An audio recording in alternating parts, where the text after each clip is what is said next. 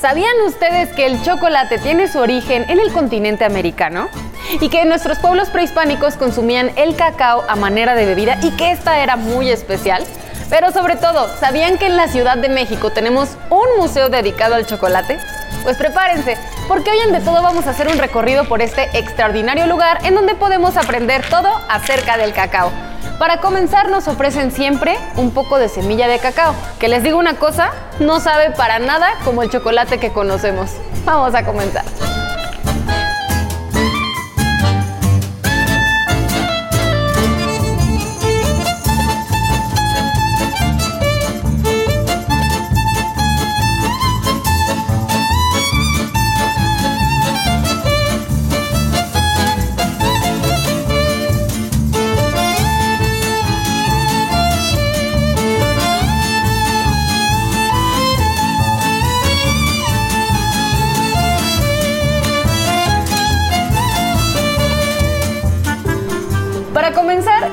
Recorrido por el museo nos acompaña Mayumi. Mayumi, muchas gracias por acompañarnos en De Todo. Bienvenidos a todos.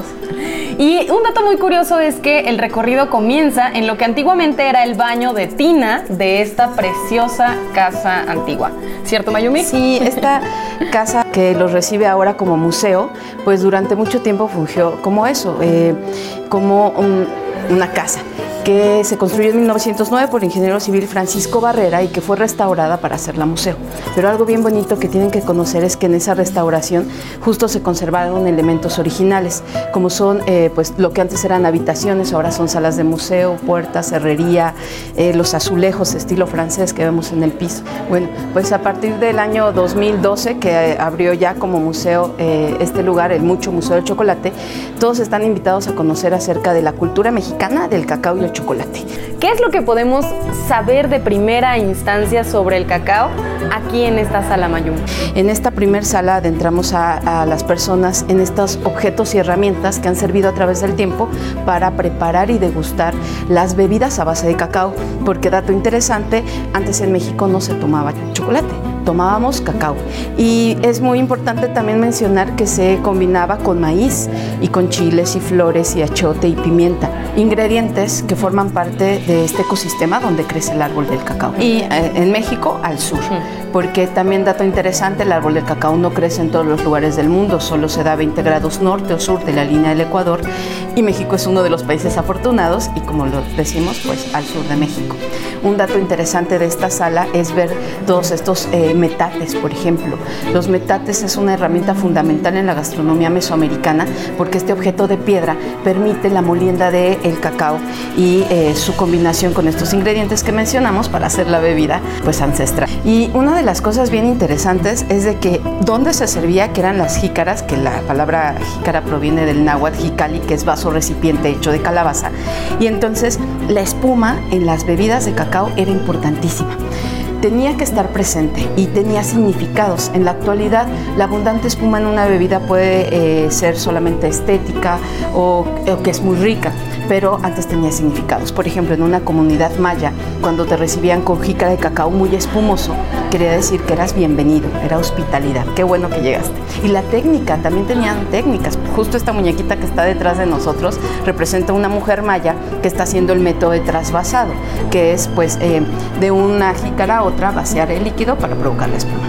Mm, que eso yo creo que lo hacemos bastante a veces en nuestras casas, ¿no? Antes de la licuadora, las abuelas Exacto.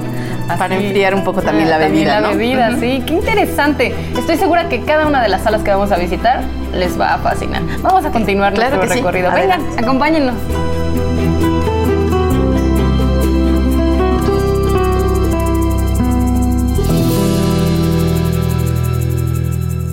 Entonces, Mayumi, sí. ¿de qué nos habla esta sala?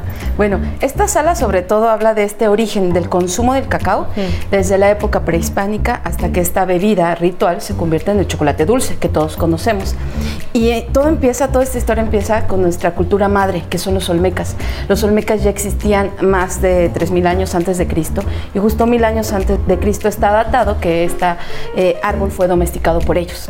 Ellos vivían en una zona donde había abundante agua, eh, sol, propicio para que creciera el árbol del cacao. Dato curioso, los olmecas solo consumían la pulpa del cacao, porque el cacao es un fruto. Más adelante llega la cultura maya y ellos fueron los que empiezan a eh, fermentar la semilla de cacao. Ellos buscaron la forma en que esta semilla supiera mejor, así es que la fermentan, la secan, la tuestan y la combinan con ingredientes como el maíz, chiles, flores, lo que habíamos mencionado, y hacen de ello una bebida ritual y ceremonial, que no se tomaba todo el tiempo, en momentos específicos, en algunos rituales y ceremonias, y sobre todo por eh, la nobleza, ¿no? Guerreros también y algunos eh, comerciantes el momento en que esta bebida empezó a, tomarse en otras regiones, cada región tenía su propia receta. Cuando llega la cultura mexica, es cuando ya tiene un nombre muy especial eh, eh, esta bebida de cacao. Le llamaron chocolate. ¿Habías escuchado esta palabra chocolate? No. ¿Pero qué, a qué suena? A chocolate. A chocolate. Es que es la palabra en náhuatl que le da el nombre al chocolate. Eh, chocot significa amargo, agrio y atl es agua, ¿no? Y esta bebida ya pasamos de los olmecas a los mayas a los mexicas, se seguía usando como bebida ceremonial. Y en un momento muy especial, en los matrimonios mexicas, sobre todo matrimonios entre nobles. Y de ello tenemos evidencia en algunos códices, como el códice nutal o el códice posteca. Okay. Eh, esto que hablábamos de los significados de la espuma, pues en la época mexica la abundante espuma en una bebida en las ceremonias de matrimonio podía significar desearles abundancia y prosperidad ¿no? a esta pareja. Y como símbolo de unión, buenaventuranza y dicha, está un chocolate, bueno, una bebida de cacao bien espumoso. Exacto, bien espumoso. ¿Y qué más tenemos en esta sala? Bueno, otro dato interesantísimo es el momento en cuando esta bebida eh, pues se seguía usando también, por ejemplo, para los guerreros. Los guerreros desde la época mexica eh, hacían pellas. ¿Qué son pellas? Eran bolitas de la pasta de cacao que combinaban con tortilla quemada, con frijoles, con eh, maíz.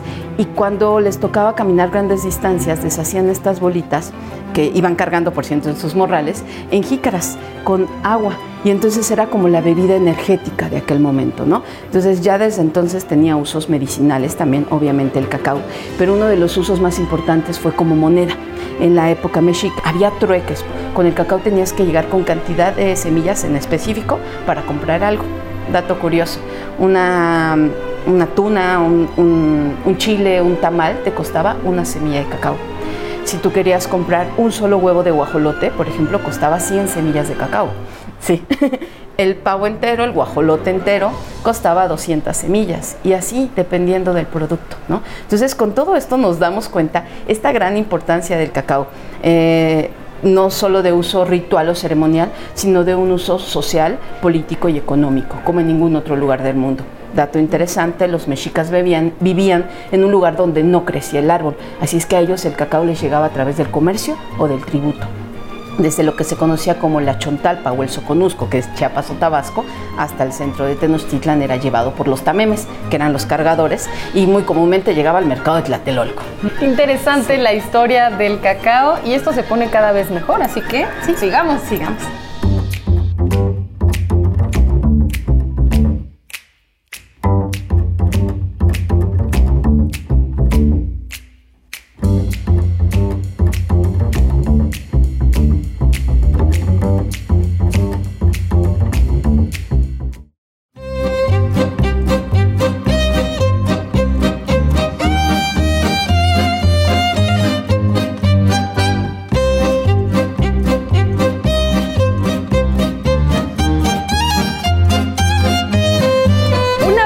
Chocolate extiende su fama al mundo entero, por supuesto comienza a trabajarse y a tomarse de otra forma. Y en esta sala del museo encontramos algunos de los elementos que alrededor del mundo pues facilitan el placer del cacao.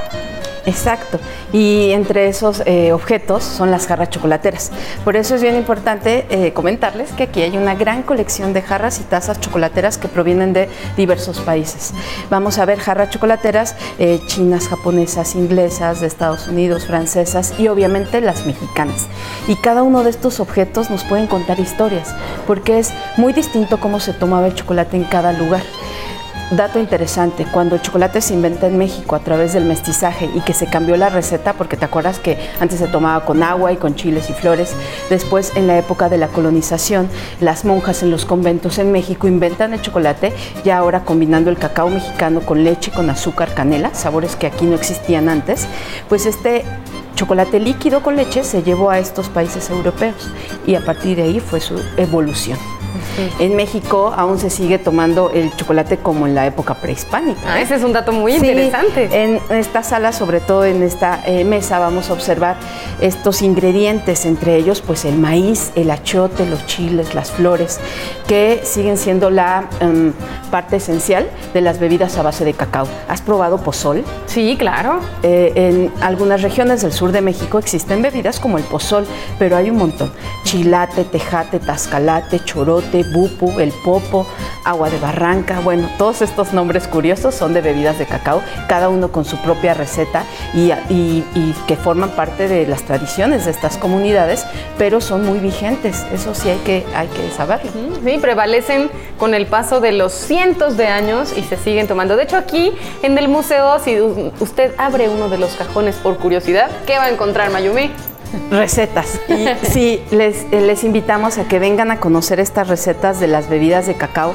Eh, y es que uno de los datos interesantes es de que se le puede sacar fotografías.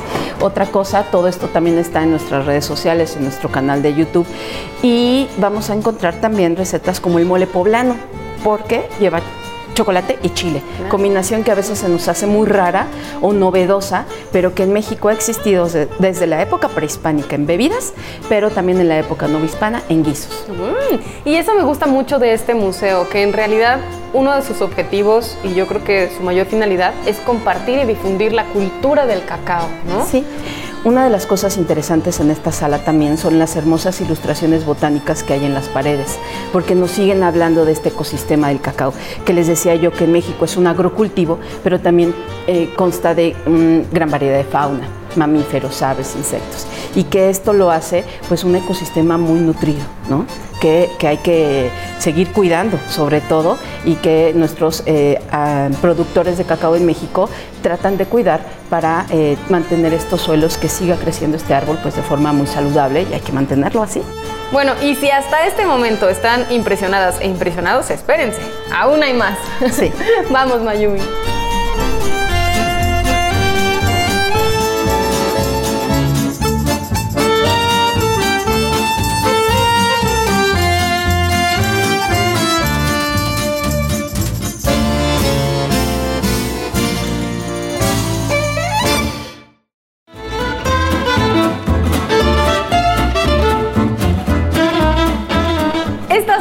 Despierta mucha curiosidad, sobre todo en las niñas y en los niños y en las personas que tenemos alma de infantes, porque esto parece como una alberca de chocolate. ¿Cuál es el objetivo de esto aquí en medio de la sala, Mayumi? Bueno, el objetivo es sensorial. Este museo nos encanta mucho que no solamente observen, sino que toquen y que disfruten de estos aromas. Por favor, adelante. La intención es que cuando ustedes escriben en la cocoa, eh, pues se desprende el aroma y lo pueden disfrutar. Le digo cocoa y todavía no chocolate en polvo porque le falta azúcar o leche en polvo. Cuando ya tiene azúcar y leche en polvo se le dice chocolate. Mientras solo es cocoa. ¿Y qué es la cocoa? Pues la semilla de cacao, pulverizada y sin sus grasas naturales.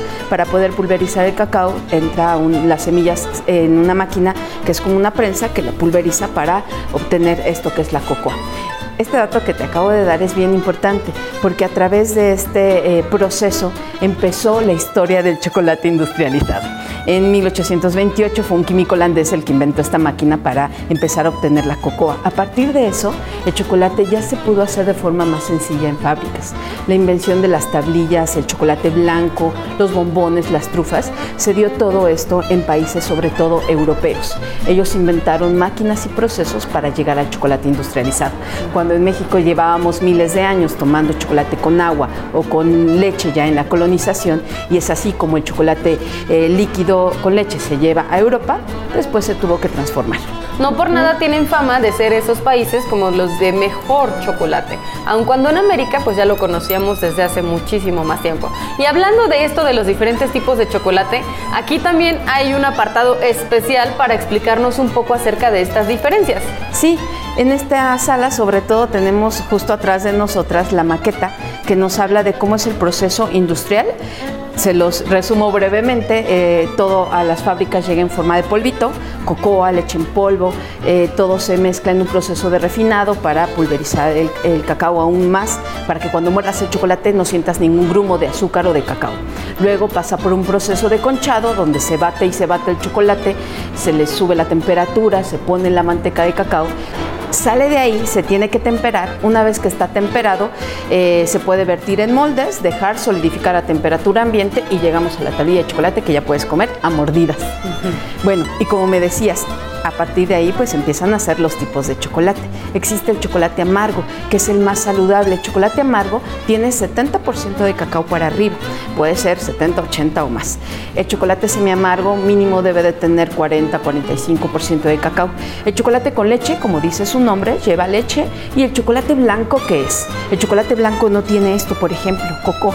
El chocolate blanco se hace con la manteca de cacao, azúcar, leche en polvo y vainilla.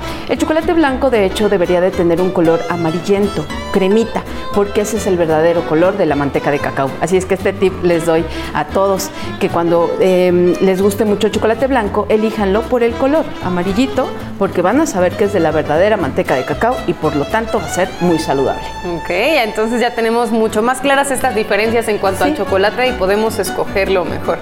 Y las experiencias sensoriales no se quedan nada más aquí en la alberca de chocolate, como le dicen las niñas y los niños, sino que este museo también fomenta que existan otras experiencias sensoriales con respecto a todo lo relativo al sabor, al olor del chocolate. Claro que sí, tenemos también eh, salas sensoriales.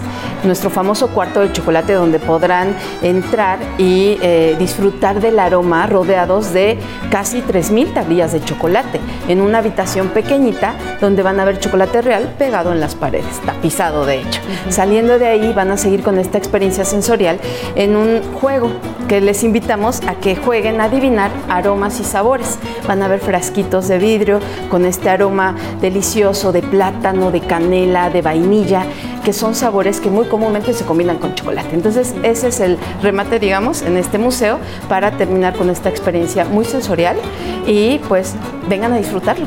Sí, vengan a disfrutarlo porque además hay exposiciones temporales que constantemente están cambiando y es una experiencia muy padre. Si ya conoces el museo, regresar para ver de qué nos van a hablar estas exposiciones temporales. Ahora recuerden todo relativo al cacao. Muchísimas gracias, pues Gracias a ustedes por haber venido.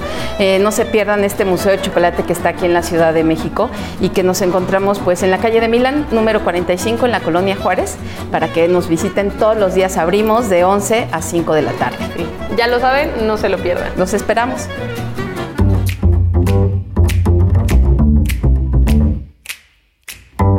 Aquí en el Museo del Chocolate también hay una cafetería y una chocolatería y está conmigo la chef Naomi para compartirnos un par de recetas de las que se trabajan aquí en el museo. ¿Cómo estás, Naomi? Muy bien, gracias. ¿Y tú? Muy contenta de estar aquí. Literalmente nos metimos hasta la cocina para que nos compartas un poquito de esta delicia. Bueno, pues hoy vamos a hacer una actividad con ella para que aprendan un poco lo que es el temperado o templado. Tenemos chocolate de leche, si se dan cuenta nuestras mesas son de mármol, es mármol y granito. Es una superficie fría que nos va a servir para eh, nivelar la temperatura de nuestro chocolate. Todos los chocolates tienen que pasar por ese proceso cuando son eh, productos que tienen cacao, porcentaje en cacao. Entonces es lo que vamos a aprender el día de hoy. Primero ya tenemos fundido nuestro chocolate, eh, lo fundimos en el microondas. No tenemos que rebasar una temperatura porque si no el chocolate se quema. Lo que vamos a hacer es bajar nuestro chocolate a la mesa de mármol. Para poder hacer un choque de temperaturas, dejamos un poco en nuestro molde y lo vamos a extender. Esto es para que eh, toda la, todo el chocolate le dé el frío de la mesa y no se enfríe una parte más que la otra y vamos a empezar a moverlo. Si te das cuenta, pues no se pega en nuestra mesa. ¿Para qué? Para que podamos eh, irlo mezclando y baje lo que estaba arriba y suba lo que estaba abajo. Tenemos un termómetro, es un termómetro infrarrojo y lo que nos ayuda es a ver la temperatura del chocolate. Más o menos el chocolate debe estar a unos 26, 27 grados cuando se baja mesa y ya final tiene que estar a unos 28 o 29. Y ahora lo que vamos a hacer es regresarlo. Vamos a cortar un poco el chocolate y lo vamos a regresar a nuestro molde. ¿Qué habilidad tiene la chef para manipular el chocolate? Y después de esto vamos a hacer una tablilla, vamos a enmoldar un chocolate. Tenemos moldes de policarbonato, es especial para el chocolate para que no se pegue, para que tenga brillo, para que pues tenga una forma bonita. La mayoría de los moldes tienen formas diferentes. Vamos a vaciar un poco a nuestro molde. Y vamos a extenderlo. Oh. Y después vamos a vibrarlo.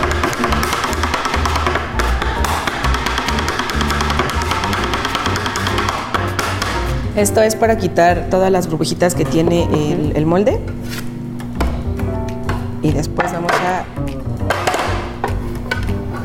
limpiar nuestro molde. Y así es como se queda la tablilla. Lo que tenemos que esperar es a que cristalice nuestro chocolate para poderlo meter eh, un lapso pequeño de tiempo en el refrigerador para que este pueda despegar. Y en este trastecito tenemos un mix como de frutos deshidratados para que igual se los pongas como en la parte de arriba como si fuera un topping. Antes de que cristalice nuestro chocolate. Igual no podría ser esto, podría ser cualquier otro producto, podrían ser eh, naranjas, eh, cacahuates nada más, algún fruto enchilado. Bueno, yo creo Es que como ya- para darle bonita vista. Ah, sí, bueno. Y lo Entonces- volvemos a vibrar un poco para que bajen y se peguen bien.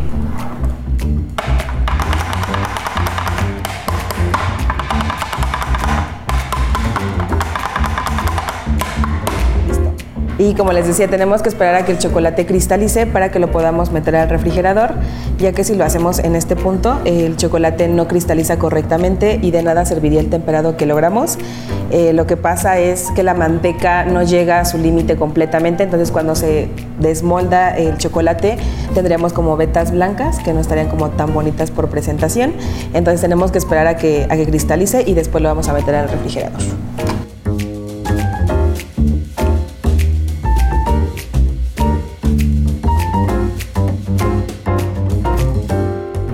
Así queda nuestro chocolate.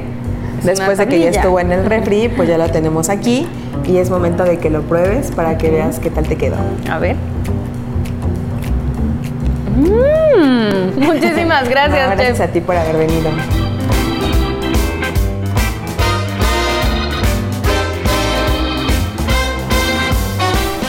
Recorrido por el museo finaliza dirigiéndonos hacia la salida, no sin antes pasar por la cafetería en donde podemos encontrar diferentes productos hechos con chocolate real, es decir, con cacao delicioso. Cuéntame en nuestras redes sociales si ya conoces este museo, qué tanto te gusta el chocolate y cuál es tu favorito. Y no se olviden de escucharnos a través de Radio IPN en el 95.7 de FM. Soy Alexia, esto es de todo, hasta la próxima.